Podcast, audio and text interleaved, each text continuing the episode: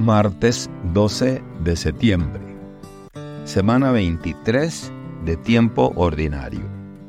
Evangelio según San Lucas, capítulo 6, versículos del 12 al 19.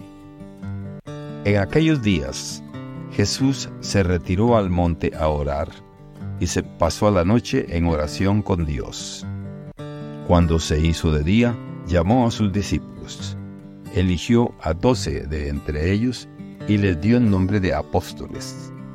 Eran Simón, a quien llamó Pedro, y su hermano Andrés, Santiago y Juan, Felipe y Bartolomé, Mateo y Tomás, Santiago el hijo de Alfeo y Simón, llamado el fanático, Judas el hijo de Santiago y Judas Iscariote que fue el traidor al bajar del monte con sus discípulos y sus apóstoles, se detuvo en un llano. Ahí se encontraba mucha gente que había venido tanto de Judea y de Jerusalén como de la costa de Tiro y Sidón. Habían venido a oírlo y a que los curara de sus enfermedades, y los que eran atormentados por espíritus inmundos quedaban curados. Toda la gente procuraba tocarlo porque salía de él una fuerza que sanaba a todos. Palabra del Señor. Gloria a ti, Señor Jesús. Reflexión. La tradición cristiana no se limita a reglas y dogmas, sino que ofrece una guía profunda para la vida humana en todas sus dimensiones.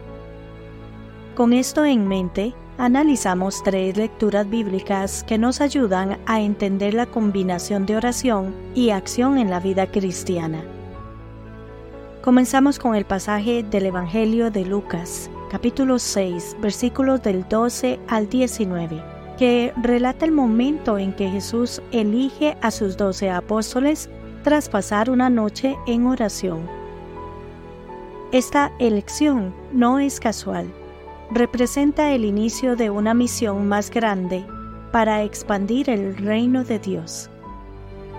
En Jesús vemos la perfecta combinación de oración y acción, un ejemplo para nuestro tiempo convulso, donde a menudo las agendas llenas desplazan nuestra necesidad de conectarnos con lo divino. La primera lectura, tomada del libro de Colosenses, nos ofrece un lente teológico Aquí San Pablo nos insta a mantenernos arraigados en la fe de Cristo, quien es la cabeza de todo principado y potestad. Es un recordatorio para centrar nuestras acciones y decisiones en la sabiduría que proviene de nuestra fe, más que en las normas y decretos humanos. El Salmo 144 nos ofrece una estructura poética de gratitud y petición. Las palabras de alabanza nos invitan a recordar la grandeza de Dios, mientras que las súplicas nos ayudan a reconocer nuestra dependencia del Creador. Estas dos actitudes deben ir de la mano en nuestra vida diaria.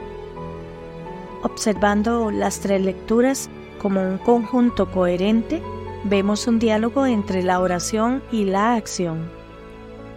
Lucas nos muestra a un Jesús que ora antes de actuar. Colosenses nos insta a actuar basados en nuestra comprensión profunda de Cristo. Y el Salmo 144 nos invita a mantener un equilibrio entre gratitud y petición en nuestra comunicación con Dios. Hoy en día, la enseñanza que obtenemos de estas lecturas es más relevante que nunca. En una época donde la superficialidad a menudo prevalece, la llamada a un equilibrio entre oración y acción es un recordatorio oportuno. No es suficiente solo orar o solo actuar. La vida cristiana exige una interacción constante entre ambas. Al orar, sintonizamos nuestras acciones con la voluntad divina. Al actuar, ponemos nuestras oraciones en movimiento. Este trío de lecturas nos recuerda que una vida cristiana auténtica no es ni pasiva ni desenfrenadamente activa. Es una vida de equilibrio en la que la oración informa la acción y la acción a su vez se convierte en una forma de oración. En este mes de reflexión, que estas palabras nos guíen hacia una fe más integrada y activa ayudándonos a vivir de acuerdo con el profundo amor y sabiduría que Dios nos ofrece. Que Dios les bendiga y les proteja.